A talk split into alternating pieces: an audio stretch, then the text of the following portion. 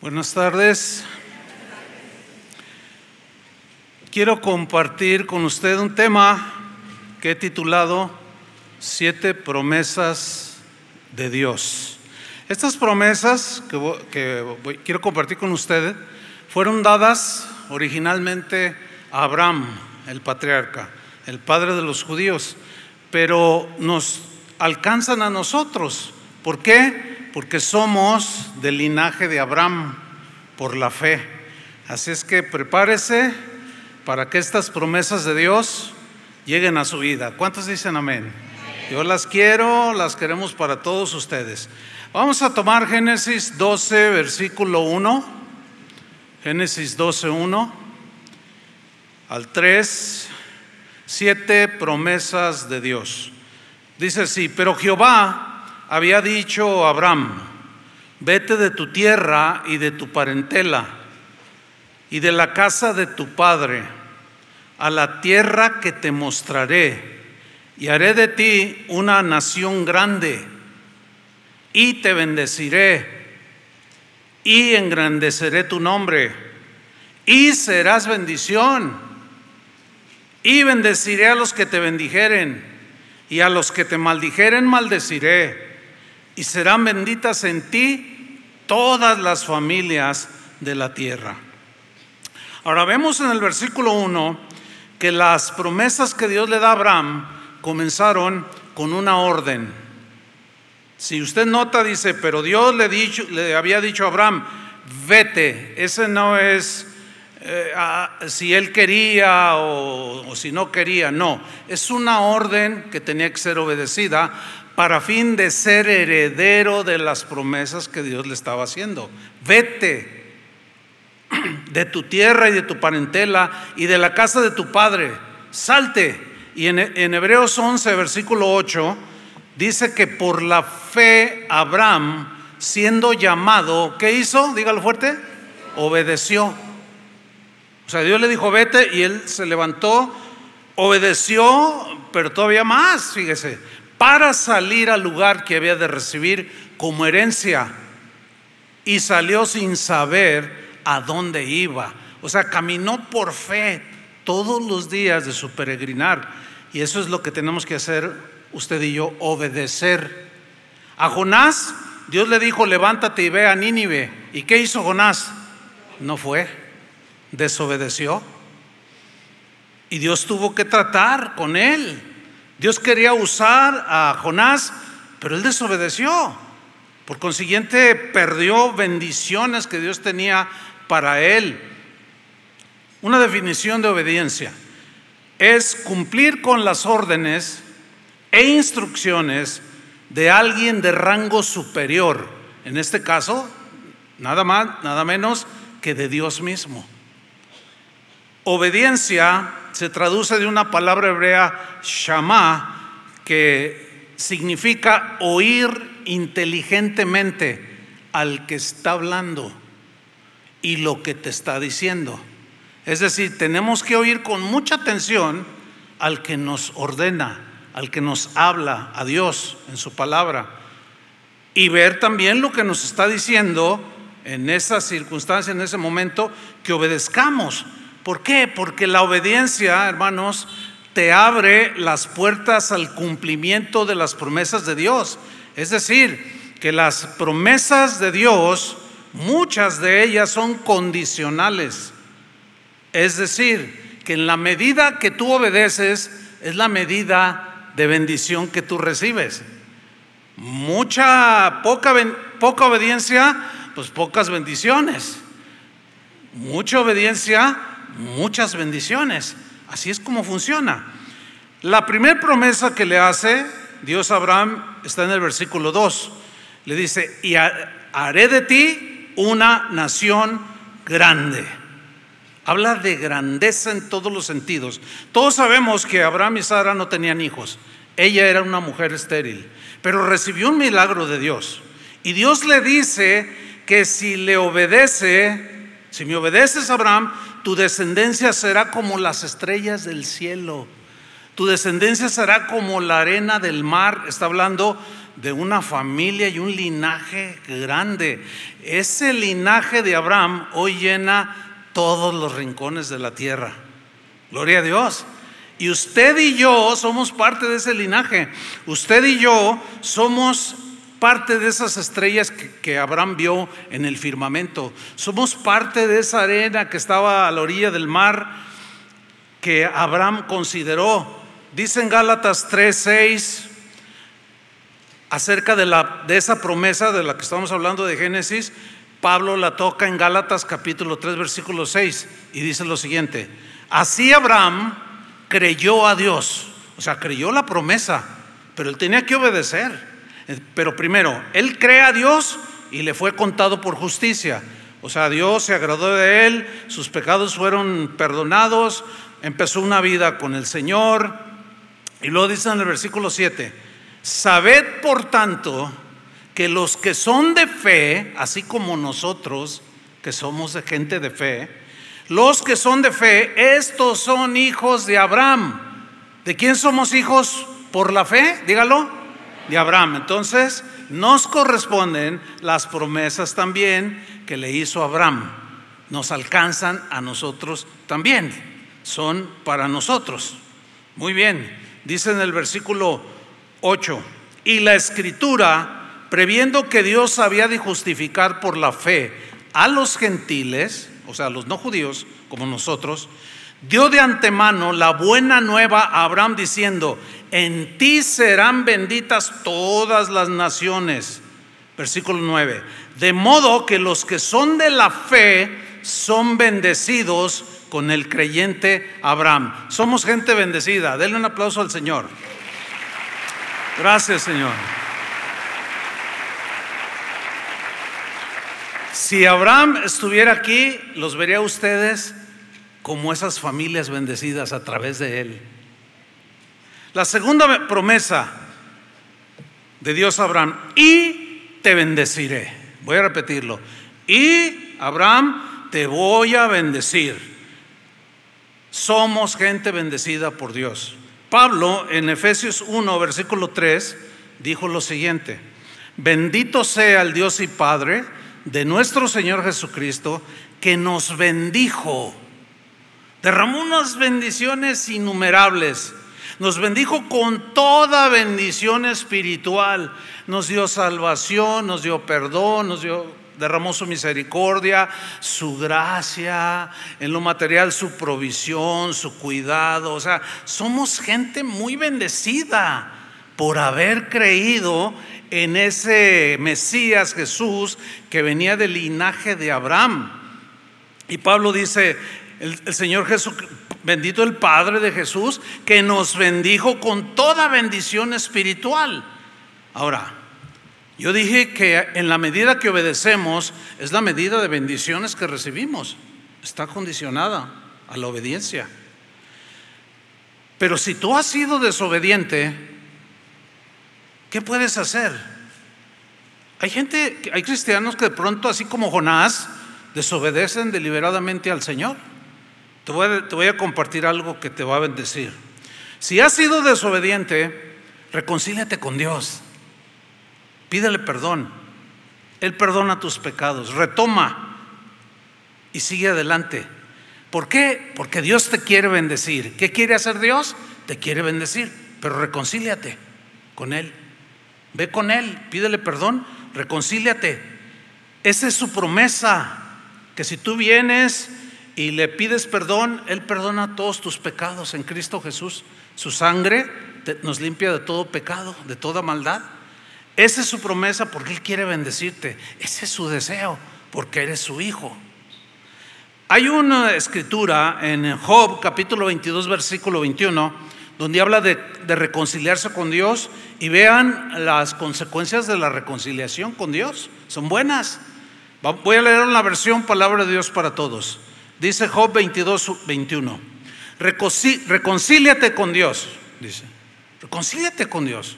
Ya deja de estar ahí este, eh, bajo tu rebeldía o con tu rebeldía, con tu orgullo. Eso te aparta de Dios. Reconcíliate con Dios y verás que así te sucederán cosas buenas. Yo quiero que me sucedan cosas buenas. Tú también, ¿verdad? Reconcíliate con Dios. Eso es lo que dice ahí, versículo 22. Acepta la enseñanza de Dios. Recibe la palabra de Dios, recibe la enseñanza y obedécela. Acepta la enseñanza de Dios y guarda sus palabras en tu corazón. Aquí guardar significa obedecer. Obedece de corazón la palabra de Dios y sucederán cosas buenas. Versículo 23. Si te vuelves al Todopoderoso, serás restaurado. Dejarás de ser un hombre frustrado, una mujer amargada. Deja que Dios te restaure pero tienes que reconciliarte con Él. Pero debes alejar de tu carpa el mal, obviamente. Tienes que dejar esos pecados que te apartan de Dios, esos hábitos negativos que te perjudican a ti, que dañan tu alma, tu espíritu. Y en lugar de ser bendición a otros, perjudicas la vida de otros. Y ese no es el plan de Dios para nosotros. Versículo 24. Debes considerar como polvo los tesoros y el oro de Ofir, como piedras de río, o sea, sin valor. Si dejas que el Todopoderoso sea tu oro y tu plata más valiosa, o sea, que Dios sea lo máximo para ti, lo más valioso que tú puedas tener. Versículo 26, fíjate. Con toda seguridad que encontrarás la dicha en el Todopoderoso. Esto va directo a los que están frustrados, amargados, alejados de Dios. Vuelvan al omnipotente, reconcíliense con Él y encontrarán la dicha, la paz, la felicidad en el Todopoderoso y podrás levantar tu rostro hacia Dios. Versículo 27, le pedirás a Él y Él te escuchará. ¿Cuántos quisieran esto? que le pidas a Dios y que te, que te escuche. Y tú cumplirás todas las promesas que le hiciste. ¿Ven cómo es recíproco? Ahora, ¿tú has hecho alguna promesa a Dios en alguna ocasión? Seguro que sí, pero no la has cumplido. Reconcíliate con Él. Pídele, Él te va a escuchar. Ahora fíjate el versículo 28, tomarás decisiones y Él hará que se realicen. ¿Por qué? Porque ahora será en reconciliación con Dios. Y te irá bien en todo. ¿Te irá bien en, qué? En todo. Hace 41 años que iniciamos Casa de Oración. El mes pasado cumplimos 41 años de haber iniciado. Gracias a Dios por habernos sostenido. Denle un aplauso a Él. Gracias, Señor. Yo me acuerdo me acuerdo perfectamente cuando Dios me dijo, si tú me obedeces en lo que yo quiero que hagas, yo te voy a bendecir. Voy a suplir tus necesidades, te multiplicaré. Yo tomé para mí esas promesas, pero Dios me demandaba obediencia. Tú obedéceme, hazme caso. Y yo puedo contarles muchas experiencias de 41 años, no lo voy a hacer ahorita obviamente, cuando acertábamos a obedecer, pero cuando no lo hacía, Dios trataba conmigo. Pero hemos cumplido estos 41 años y Dios nos ha bendecido. Dios nos ha multiplicado según su promesa. Después de 41 años estamos casi llegando a, a 200 congregaciones, producto de la bendición de Dios de este ministerio alrededor de muchas naciones en, el mundo y a Dios es toda la gloria. Dele otro aplauso al Señor. Gracias a Dios. Claro que Él merece toda la alabanza y toda la gloria porque pues es de la promesa. Es de Él la promesa. Y Él es el único que puede cumplir esto. Nadie más. Así es que a Dios es la gloria. La segunda la tercera promesa que Dios le dice a Abraham, la, segunda fue, y te bendeciré. La tercera, y engrandeceré tu nombre. ¿Se acuerda que en Génesis capítulo 11 construyeron una torre conocida como la Torre de Babel? pero la construyeron aparte de Dios, sin tomar en cuenta a Dios. Y dice en el versículo 11, 4 del, del capítulo 11 de Génesis, dijeron esta gente, vamos, vamos, dijeron, edifiquémonos una ciudad. Fíjate, imagínate edificar una ciudad y una torre cuya cúspide llegue al cielo y hagámonos un nombre. O sea, hagámonos de un nombre que tenga fama. Pero esta es la fama que el hombre egoísta de manera pecaminosa busca, como la fama que busca la gente que no conoce a Dios. Buscan fama para ser aplaudidos, para tener dinero, para ser respetados eh, y buscan fama algunos en, pues, en la música y tienen un don destacado, cantan, destacan en el mundo de la música y al rato ya se sienten hasta políticos, hablan de política, hablan de astronomía, hablan de todo. Cantan bien y muchos deberían de callarse. Pero es la fama que busca el mundo, pero hay una fama que Dios te da, que es muy diferente. Aquí está diciendo, engrandeceré tu nombre. Fíjate, en Jeremías 13:11, Dios lo que le dijo a Israel, porque como el cinto, el cinto se junta a los lomos del hombre, así como yo traigo un cinturón muy pegado a mí, dice, así hice juntar a mí, así bien pegaditos de Dios, toda la casa de Israel. Así te quiere el Señor, pegadito a ti, junto a su corazón. ¿Sí? Así hice juntar a mí toda la casa de Israel y toda la casa de Judá, dice el Señor, para que me fuesen por pueblo. Dios quería un pueblo, por eso escogió a Abraham. Para que me fuesen por pueblo, ahora noten la siguiente frase, y por fama. Dios quería que su pueblo, sus escogidos, fueran fama de Dios en esta tierra, que tu vida hablara bien del Dios al que sirves gente de buen testimonio, gente honesta que caminara con Dios, obediente a Dios. Yo quiero que, que, me den fama y a la vez yo los voy a engrandecer y los voy a hacer famosos. No es la fama del mundo, sino la fama que va a bendecir a otros por lo que son mis hijos. Pero no solo por pueblo y fama, sino por alabanza y honra. Eso quería Dios para Israel. Pero el Israel del tiempo de Jeremías dice al final del versículo, no escucharon. O sea, en otra versión dice, no obedecieron. No, no fueron por mí, fue un pueblo que me avergonzó. Me daban mala fama. Decían que eran mis hijos, pero tenían pésimos testimonios. Eran idólatras, eran esto, lo otro. No me fueron por alabanza y mucho menos por honra. Pero ¿qué me dicen de esto? ¿Quién no ha oído en cualquier parte del mundo la fama de Abraham. Todo mundo, en donde quiera que tú lo menciones en cualquier parte del mundo y en cualquier cultura, oye, Abraham, ¿has oído de Abraham? Oh, sí, sí, claro, ¿cómo no? Abraham. Claro. Abraham es respetado por los judíos, es honrado por los judíos, es mencionado y respetado, honrado por nosotros los cristianos y hasta por los musulmanes. Los musulmanes reconocen a Abraham como uno de sus patriarcas también. Vean la buena fama de Abraham. ¿Y qué me dicen del mismo Isaac, de Jacob, de Moisés? Es otro que hasta películas han hecho de él. ¿Qué me dicen del rey David? Bueno, escuchen bien, Dios te dará fama si le obedeces, pero la fama que viene de él pero para hacer bendición a los demás. La desobediencia, por otro lado, te va a dar mala fama a ti. Y vas a dar mala fama de Dios.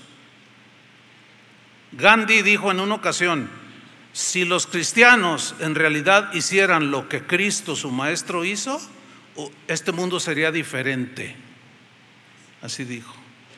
¿Por qué? Porque miraba que muchos se decían cristianos, pero vivían como paganos, no honraban a Dios. En 2 de Samuel 8:13, ahí vemos la fama de David. dice, así ganó David fama. ¿Cómo? ¿Cómo fue que ganó fama? Fíjate, cuando regresaba de derrotar a los sirios. Pero esa victoria, ¿quién se la daba? Dios. Dios quiere darte victoria sobre tus enemigos. Cuando hablo de enemigos, no estoy hablando tanto de personas, sino de tus propios enemigos que te atacan continuamente, como el orgullo, la vanagloria, la amargura. Son, son sentimientos que son como enemigos que nos quieren destruir. Pero si nosotros obedecemos, Dios nos va a dar la victoria. ¿Qué nos va a dar Dios, hermanos? Nos va a dar la victoria. Y van a decir, oye, mira, ahí va ese hombre, ese señor, yo lo conocí como era, quién sabe dónde se metió, quién sabe qué comió, quién sabe qué le dieron, pero hoy es tan diferente. Hoy es un hombre, yo lo veo. Antes golpeaba a su esposa. Y ahora mira, ahora la trata tan bien. Buena fama. Pero Dios es el que nos da la victoria. Salomón había una reina de Sabá que dice que ella oyó la fama de Salomón y dijo, tengo que ir a hablar con ese tal Salomón. Hablan tanto de su sabiduría que yo como reina necesito consejo de un hombre sabio. ¿Te imaginas un hombre sabio? ¿Te imaginas una mujer queriendo aprender sabiduría? Eso es para nosotros. Aquí yo sé que aquí hay hombres sabios, sé que aquí hay mujeres sabias. Pero también entiendo que hay hombres que no son muy sabios. Pero hay que aprender. También entiendo que hay mujeres que no son muy sabias, que digamos. Por eso hay que escuchar a los sabios. Y esta mujer dijo, no, yo voy con Salomón. Fue, pidió audiencia y Salomón la recibió. Y miren lo que dijo después de haber platicado con él en segunda de Crónicas 9:6 dijo, "Y he aquí que ni aun la mitad de la grandeza de tu sabiduría me había sido dicha, porque tú superas la fama que yo había oído." Wow. ¿No quisieran ser gente famosa, pero de buena fama? Pues a vivir la vida cristiana como se debe. Amén. Pero por el otro lado, mala fama. ¿Quién de ustedes no ha oído de la mala fama de un tal Judas? Judas el qué? ¿El qué? El traidor. Mire, ¿por qué no dijo Judas el cantante? ¿Por qué no dijo Judas el agricultor? ¿Por qué dijeron? Por eso yo dije Judas él y dijeron el traidor. Qué fama. Qué fama tan terrible. ¿Qué me dicen del desobediente rey de Israel llamado Saúl, que hacía lo que le daba su gana? Y luego llegó el profeta y le dijo, ¿por qué no obedeciste a Dios? Claro que lo obedecí, obedecí. No solo era desobediente, era cínico. Era hipócrita. Pues quedó en la historia de Israel como un pésimo rey, como el rey desobediente. Y así se le quedó la fama. Siempre que se habla de alguien desobediente, se cita a Saúl. ¿Por qué? Fíjate la fama que dejó. Y bueno, ¿qué me dicen de la malísima fama de una mujer llamada Jezabel?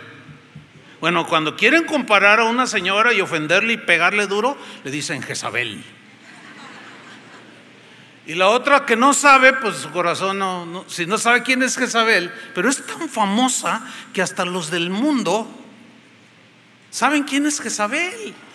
Mira, una vez subimos a pescar, a mí me gusta pescar, y sacamos un pez bien bonito de colores, y, yo dije, ¿cómo se llama este pez? No, no, no, no nunca lo había visto.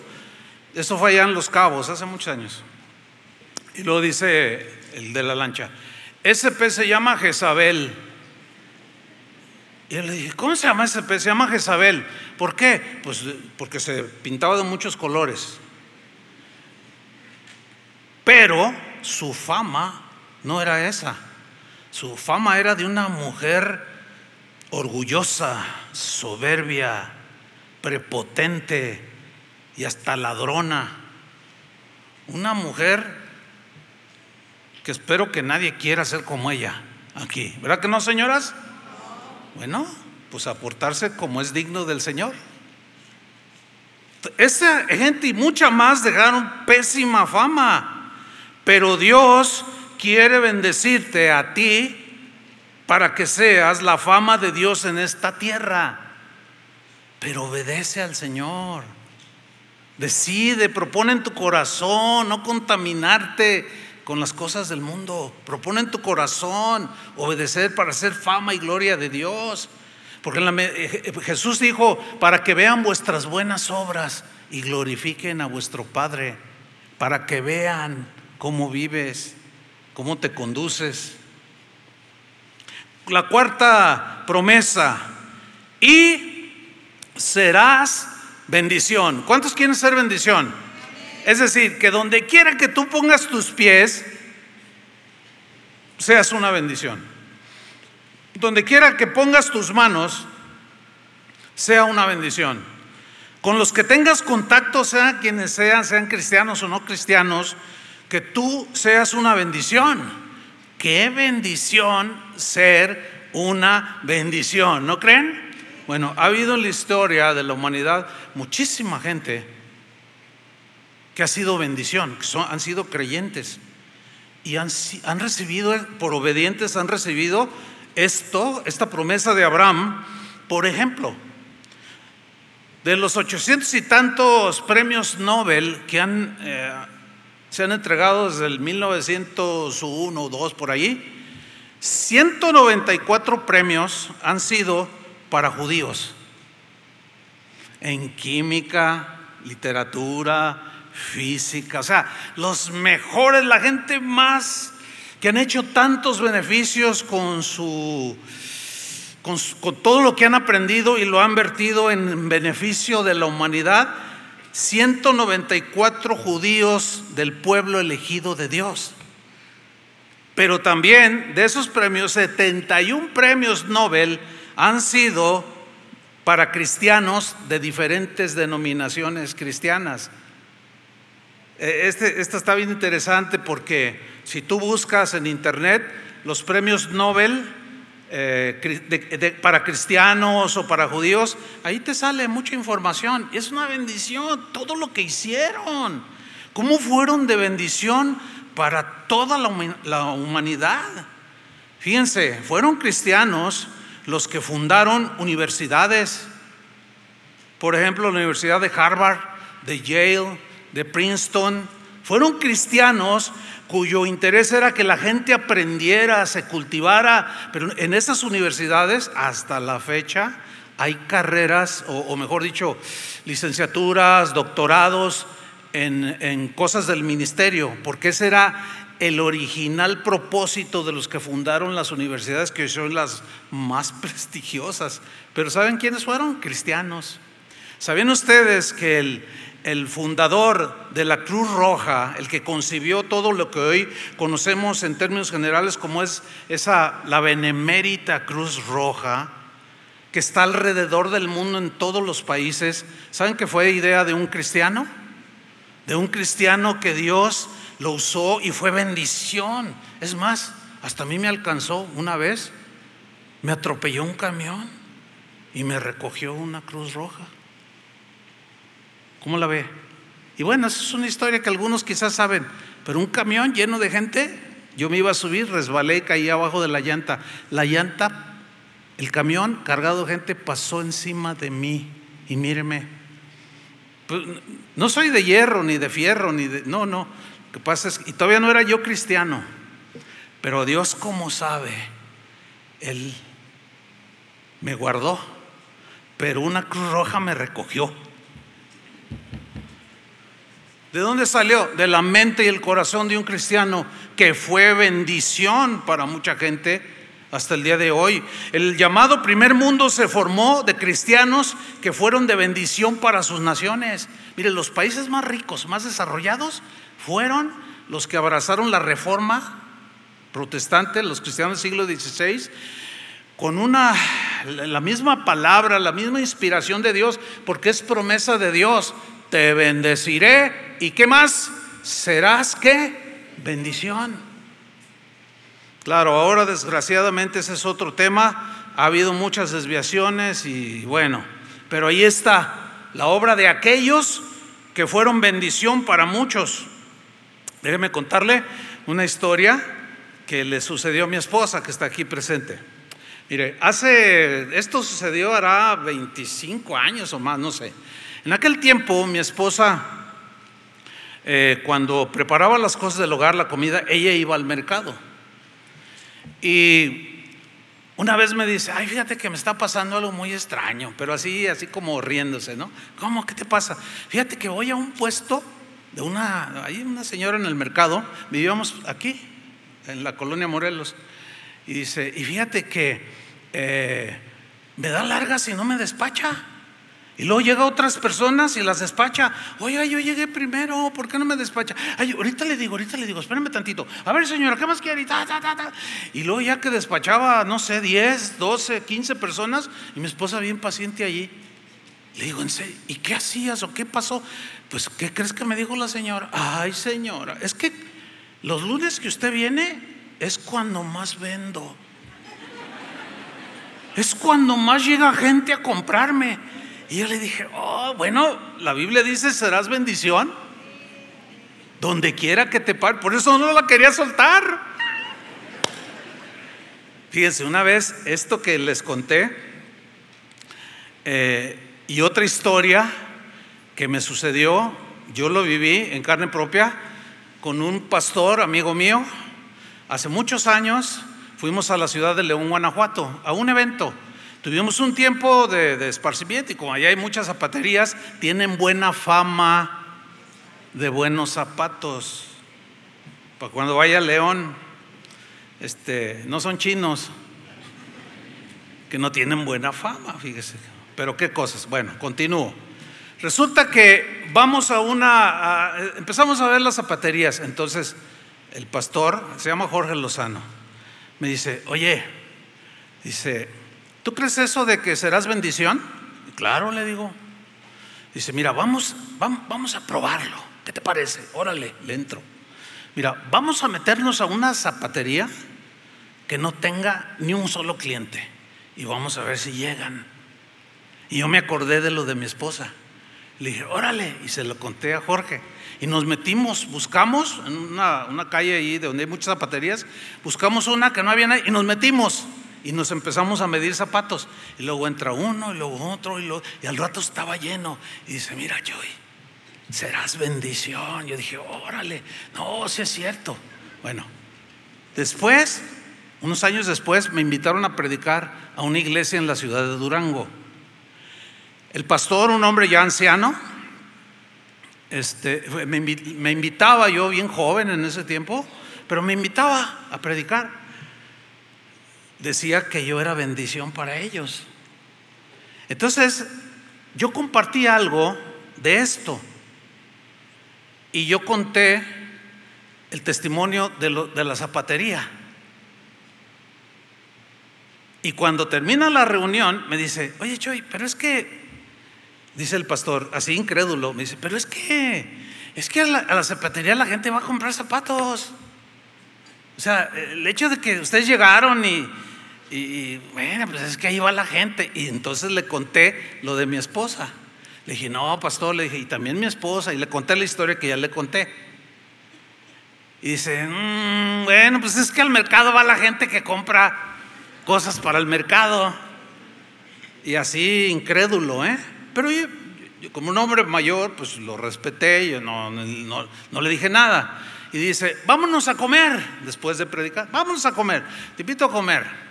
Llegamos a un restaurante ahí en el centro de Durango, grandísimo hermano. Yo creo que era la superficie de este auditorio. Se veían mesas así por todos lados, pero no había una sola alma. No había un solo cliente. Pero llegamos nosotros que éramos como unas ocho personas. Y llegamos y nos sentamos y, y me miraba. Don Francisco se llamaba, ya murió. Y me miraba. Es lógico, la gente tiene hambre y viene a los restaurantes y va a llenar el restaurante. Fíjate, entonces le digo, no, está bien, don Francisco, está bien. Pues al rato, 15, 20 minutos, miren hermanos, ese lugar estaba lleno. Y don Francisco me miraba. Dice, mira, te voy a comprobar. Y le habla al mesero, mesero, venga, por favor. Dígame, don Francisco, o sea, ya lo conocían. A ver, te quiero hacer una pregunta. ¿Es normal que el restaurante se llene a la hora de la comida? Dice, sí, es normal, pero era Semana Santa. Dice, pero en esta ciudad pueblo, así dijo el mesero, en aquel entonces, en Semana Santa nadie viene siempre está solo. Es más, usted nunca había venido en Semana Santa aquí. Dice, y cuando ustedes entraron, como ya lo conocemos, y, pregunten a los demás meseros, lo los vimos y dijimos, ya llegó la bendición. Y yo, ¿qué tal, don Francisco? Y lo dijo, ay, yo debo, debo de examinar mi fe. Le digo, sí, porque ahí está. Serás bendición. ¿O no dice así? pero es para el que le cree y para el que le obedece. Amén. Dale un aplauso al Señor, lo merece.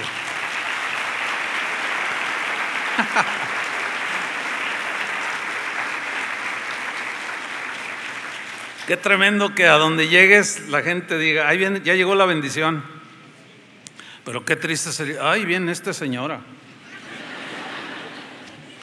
Ay, ahí viene este señor que no, no, no, no, no, la verdad me cuesta mucho trabajo escucharlo hablar. Es que dice cada cosa. Se comporta de una manera tan imprudente. Viene y me habla mal de su esposa. Ay, pero nos quedamos con, con que será, será bendición, ¿no? Ok.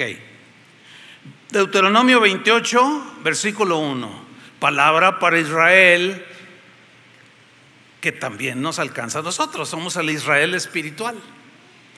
Deuteronomio 28.1 dice, acontecerá que si oyeres u obedecieres atentamente la voz de Jehová tu Dios, para guardar, que significa obedecer, y para poner por obra todos sus mandamientos que yo te prescribo hoy, si tú obedeces, también Jehová tu Dios ¿Qué hará Dios? Te exaltará sobre todas las naciones de la tierra. Jesús dijo que el que se enaltece será humillado, ¿no es cierto? El orgulloso, ¡fum! Dios lo bajará. Y el que se humilla será qué? Enaltecido. Fíjate, si somos obedientes y humildes a Dios, Él nos va a exaltar. Aquí dice, si tú obedeces, yo te voy a exaltar, te voy a levantar te voy a dar un nombre, te voy a hacer fama, te voy a dar fama, te voy a hacer famoso para que me des gloria. Él nos exaltará y nos honrará como lo hizo con Daniel en Babilonia, ¿se acuerdan? A pesar del decreto de no orar, él oraba y Dios lo honró, lo visitó ahí en el foso de los leones. Lo mismo con José que estaba en, Egipto de esclavo, Dios estaba con él, dice la Biblia, y fue prosperado. Y todo lo donde José ponía su mano, Dios lo prosperaba. Así dice, hermanos. Deuteronomio 28, versículo 2. Y vendrán sobre ti todas estas bendiciones y te alcanzarán.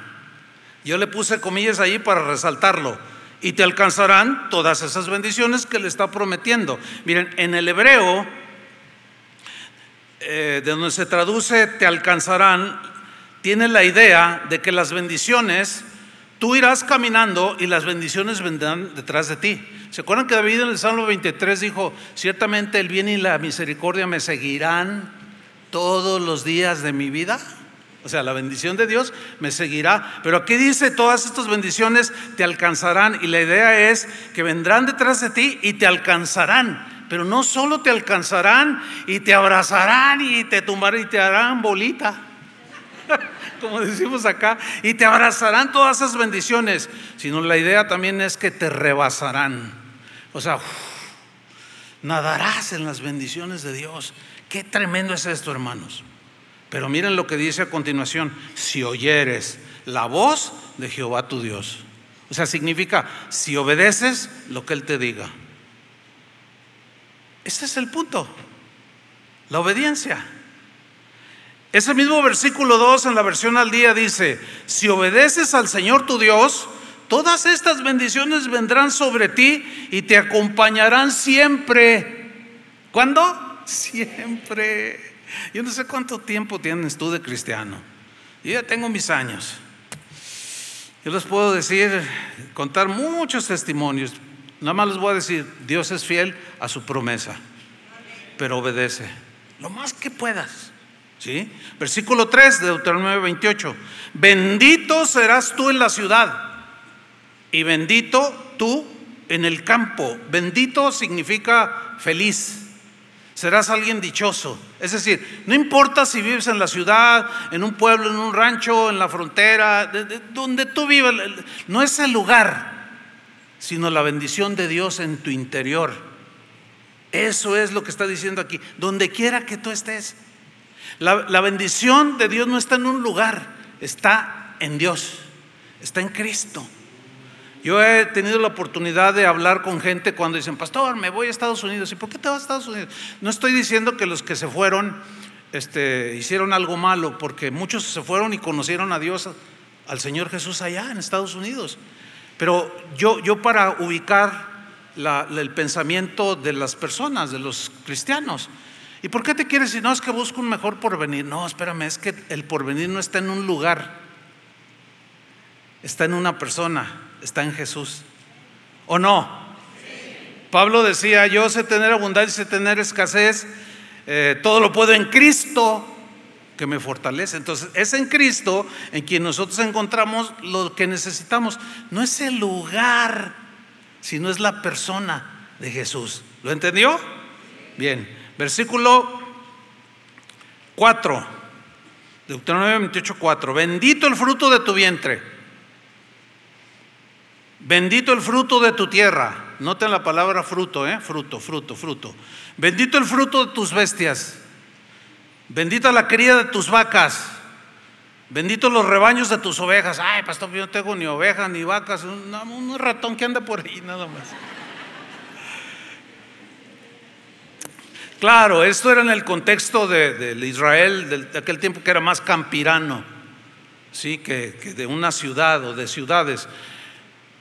Pero significa lo que tú hagas, lo que tú tengas, tu negocio, tu trabajo, Dios lo bendice. Cada vez que tú vayas a trabajar, dice Señor, bendice mis manos para fabricar, bendice mi, dame sabiduría para crear, porque de allí Dios te da para comer. Y eso es lo que significa bendito, bendito el fruto, bendito el fruto, bendito el fruto. En el versículo 5 dice, bendita serán tu canasta y tu arteza de amasar. Que sí, la canasta donde estaba el pan, la fruta y la, eh, la arteza de amasar era donde preparaban la, la masa para el pan, lo cual alude a la provisión de comida. ¿Alguno de ustedes ha estado a punto de morir por hambre? No, en algunos, aunque me digan sí, no les creo. Se ven muy bendecidos. Pero hermanos, pocas veces reflexionamos en eso. Ahora, si yo les pregunto, es más, si yo digo, a ver, tres testimonios de cómo Dios les ha bendecido su canasta o su alacena y han recibido de manera abundante y soberana un milagro. A ver, ¿cuántos podrían pasar aquí? Híjole, un montón. No, no, así nos quedamos. Testifíquele a otros.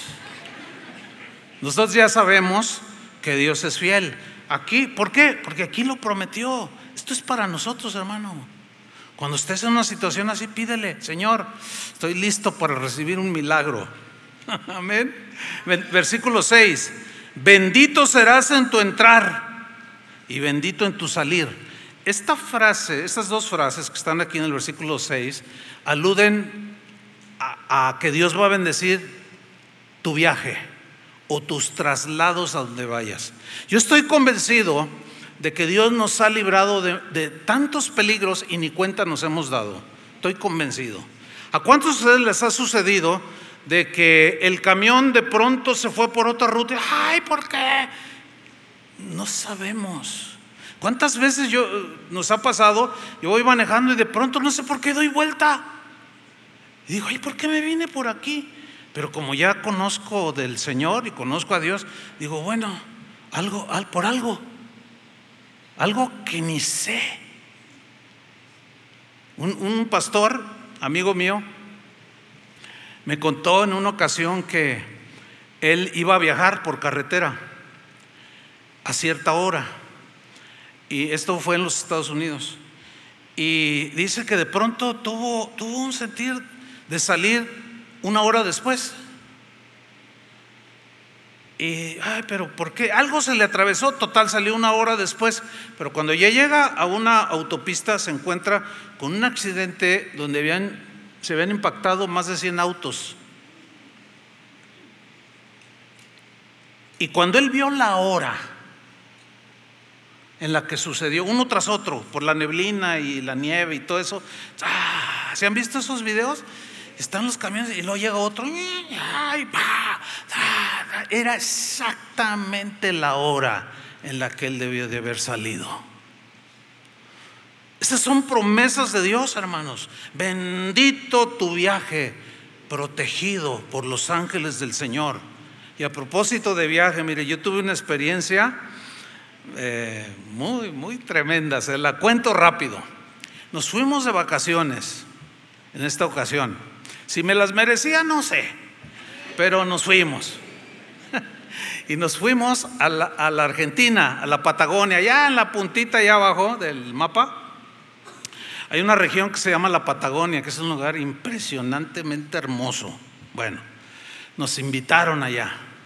Y fuimos, llegamos a la ciudad de Buenos Aires y al otro día salíamos para Bariloche, así se llama una ciudad de allí de la Patagonia, que es un centro turístico muy bonito. Bueno, pero al llegar al aeropuerto de Ceiza, en Buenos Aires, resulta que había una huelga de todos los trabajadores, los pilotos, todos los que trabajaban en aerolíneas argentinas. Y había una huelga. Y cuando salimos del avión, era un ruidajo ahí adentro de las salas, ah, con cacerolas, todos peleando, ah, queriendo sus derechos. Y, ya cuando nos recibieron nuestros amigos dijeron, ay, ay, Chuy, pues está todo cancelado.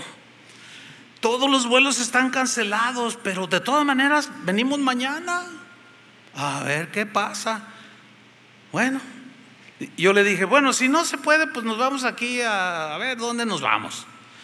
Pero nos fuimos con nuestras maletas y todo al siguiente día y llegamos, no, todo cancelado, todas las pantallas cancelado, cancelado, cancelado, todo cancelado y los pasajeros gritando. Era aquello un manicomio, hermano. Y luego los, los eh, eh, manifestantes con sus cacerolas, así le hacen allá en Sudamérica, agarran cacerolas y las chocan así, ¡ah! ¿Se imagina el ruidajo? pero también es un espectáculo.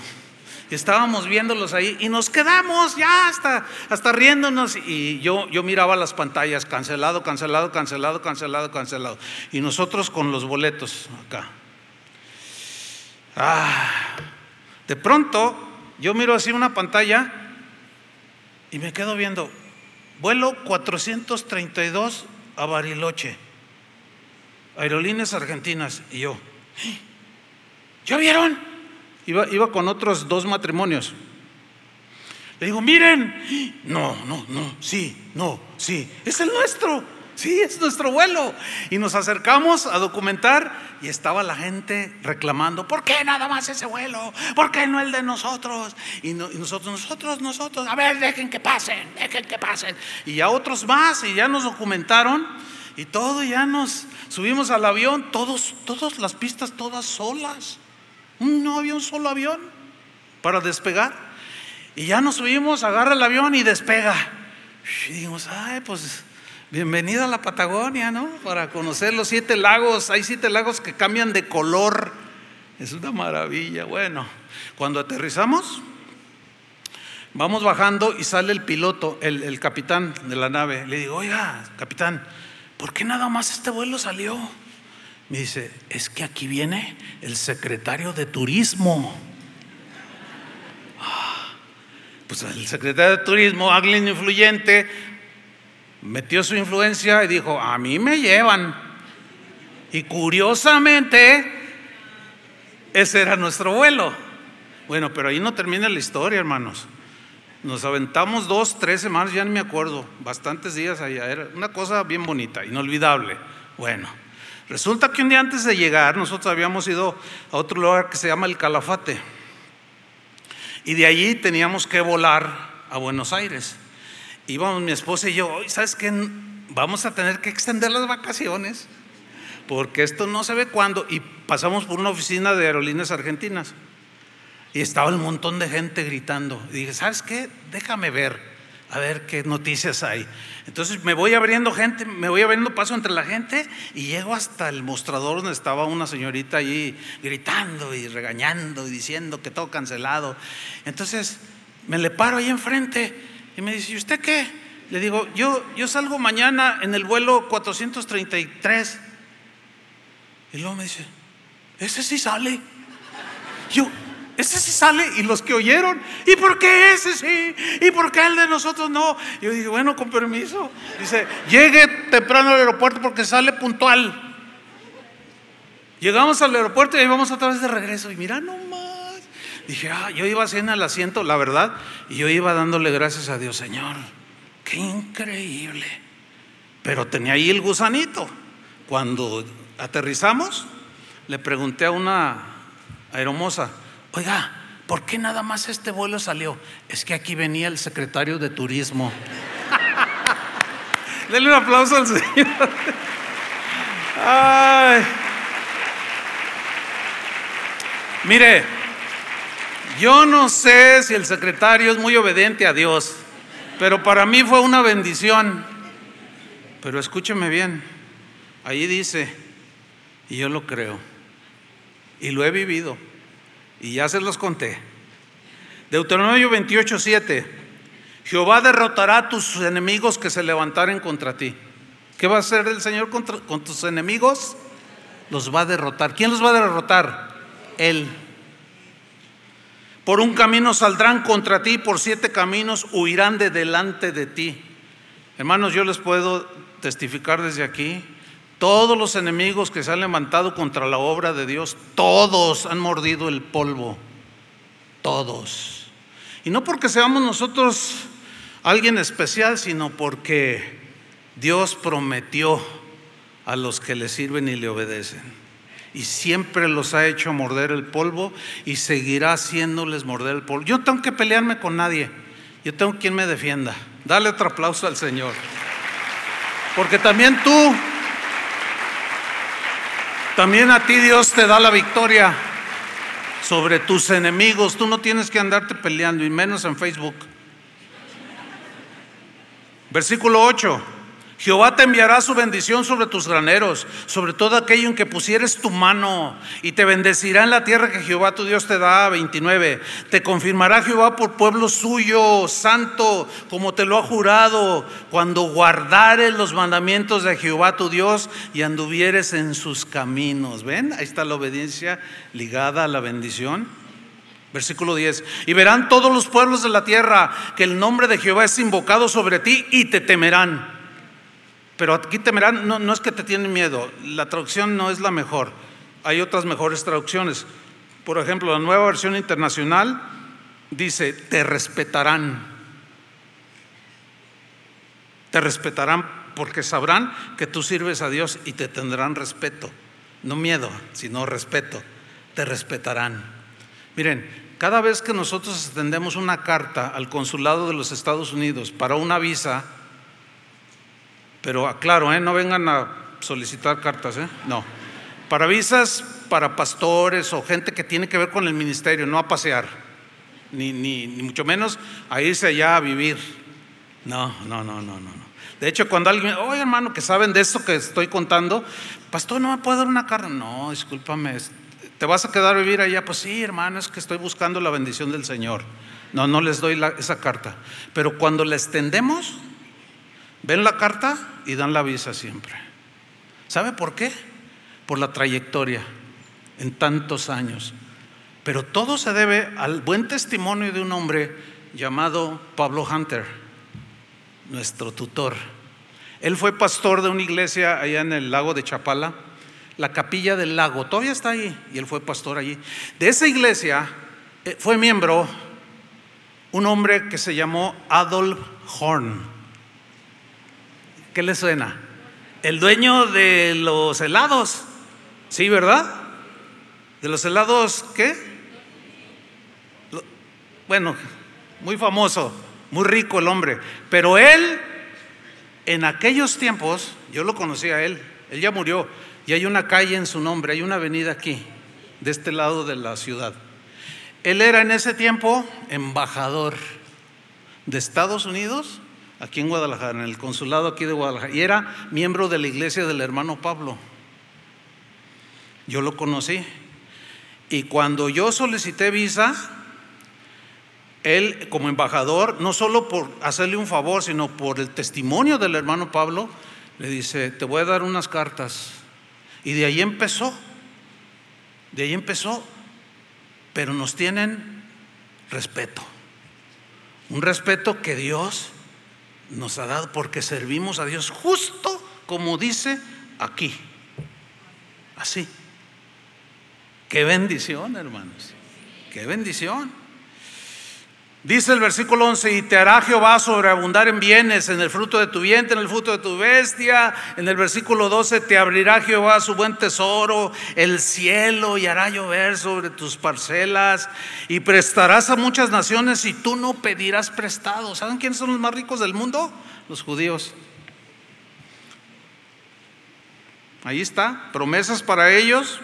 Versículo 13, te pondrá Jehová por cabeza y no por cola si obedecieres los mandamientos de Jehová tu Dios. La quinta promesa rápidamente, Génesis 12:3, bendeciré a los que te bendijeren. Ay, ay, ay. ¿Se acuerdan que Jesús dijo en eh, Mateo 25:40 dijo, os aseguro que todo lo que hicieres a uno de estos mis hermanos, aún por el más pequeño, por mí lo hicisteis. En, en Mateo 10:42 dijo, Jesús. Y, y quien y quien dé siquiera un vaso de agua fresca a uno de estos pequeños por tratarse de uno de mis discípulos, no perderá su recompensa. O sea, bendeciré a los que te bendijeren. Qué tremendo. Todos los que te bendigan, todos los que te hagan un favor, todos aquellos que por alguna razón te abran la puerta, sean amables contigo, todo, te digan buenas palabras acerca de ti, que te bendigan, Dios los va a bendecir. Cristianos y no cristianos recibirán su recompensa, sea quien sea, porque nos lo hicieron a nosotros, al linaje de Abraham. Y ellos alcanzan bendiciones de Dios. Bendeciré a los que te bendijeren. Todos los que te bendigan serán bendecidos.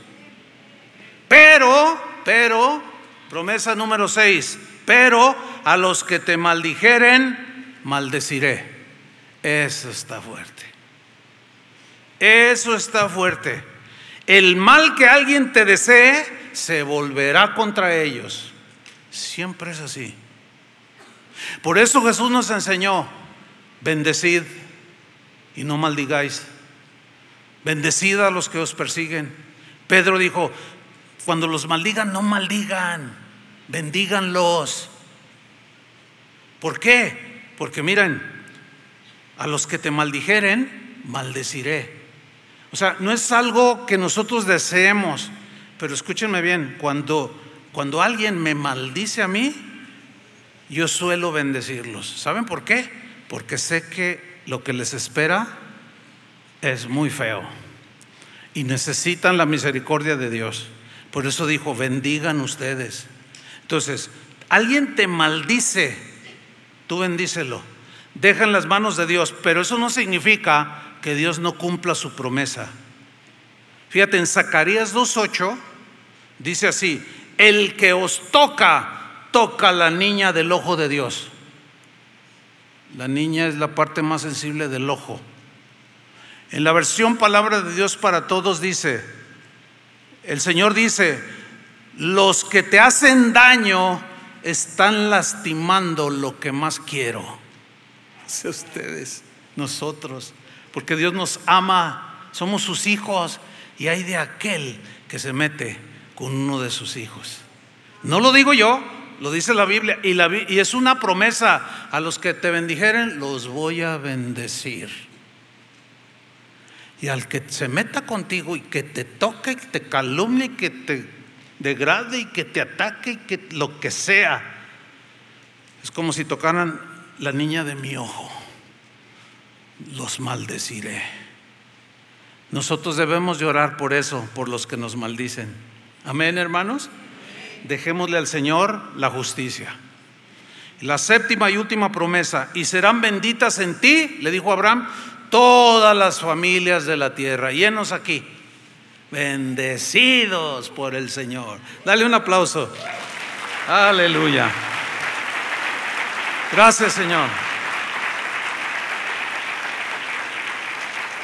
Quiero terminar, termino con, con la bendición que Dios le dijo a Moisés que bendijera al pueblo de Israel.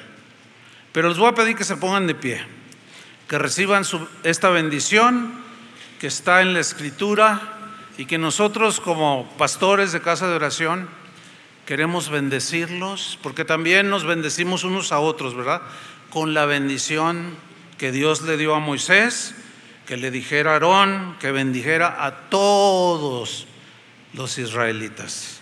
¿Listos para recibir la bendición de Dios? Dice número 622, se conoce como la bendición sacerdotal, Aarón era el sacerdote que se presentaba delante de Dios. Y hoy nosotros somos sacerdotes de Dios, estamos delante de Él y los queremos bendecir. Y ustedes nos bendicen a nosotros. Amén. Pero ahí va, números 6:22. Dice así, Jehová habló a Moisés diciendo, habla a Aarón y a sus hijos y diles, así bendeciréis a los hijos de Israel y les dirás, Jehová te bendiga. Hermanos, Dios los bendiga. Jehová te bendiga y te guarde. Jehová haga resplandecer su rostro sobre ti y tenga de ti misericordia. Jehová alce su rostro sobre ti y ponga en ti paz. Y pondrán mi nombre sobre los hijos de Israel.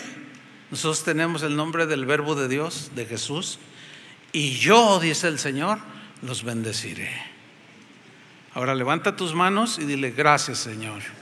Ahora yo te bendigo a ti, Padre, con mis labios, fruto de labios que confiesan tu nombre y te doy gracias. Dale gracias a Dios. Dile, gracias Señor, porque me has hecho tu Hijo por la sangre de Jesús, que limpió mis pecados,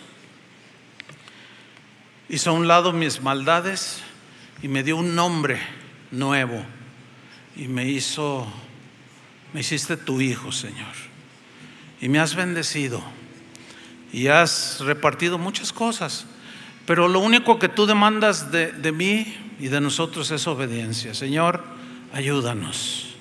Queremos ser hijos obedientes. Padre, bendice a tu pueblo.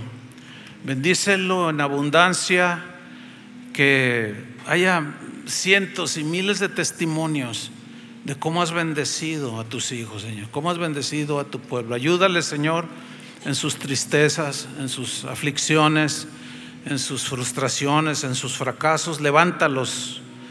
Dile al Señor, Señor, me quiero reconciliar contigo. Perdona mis pecados. Y, y, tú le vas a pedir y Él te va a escuchar y te va a responder. No aplaudan Solamente alaben a Dios y adoremos al que vive por los siglos de los siglos.